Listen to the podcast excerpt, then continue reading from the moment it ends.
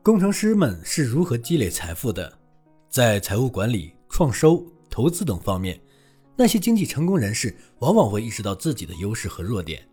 他们能清楚地认识到，即使自己有管理财务生活的相关技能，他们仍需要偶尔将一些复杂或耗时的任务外包给专业人员。这个特征也体现那些愿意在自己的工作中崭露头角的人身上。他们往往能意识到自己的长处和不足。兴趣、态度和价值观，并针对自身的独特技能找到一份合适的工作。在建筑工程行业，我们能轻松地找到那些将收入转化为财富的人。许多邻家百万富翁都是从这一行起步的。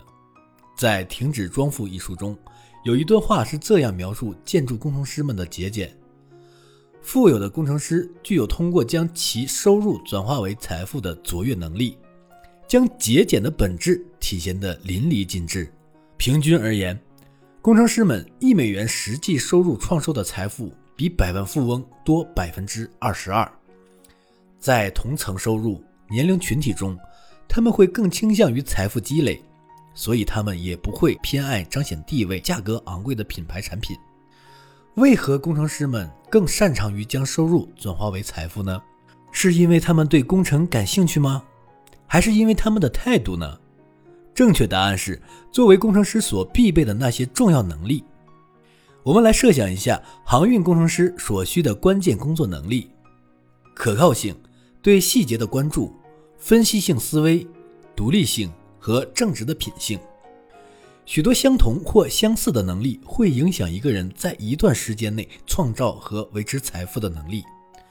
如果从与工作有关的行为的角度来审视自己的财务能力，我们会认识到：一，并不是只有百万富翁才能做出一个或多个好的决定；二，哪些地方存在不足，哪些地方需要改进；三，随着时间的推移，我们可以做出改变，成为更好的自己。这些财富因素既与净资产相关的行为特征可以不断改善。随着时间的推移，我们有可能变得更加节俭。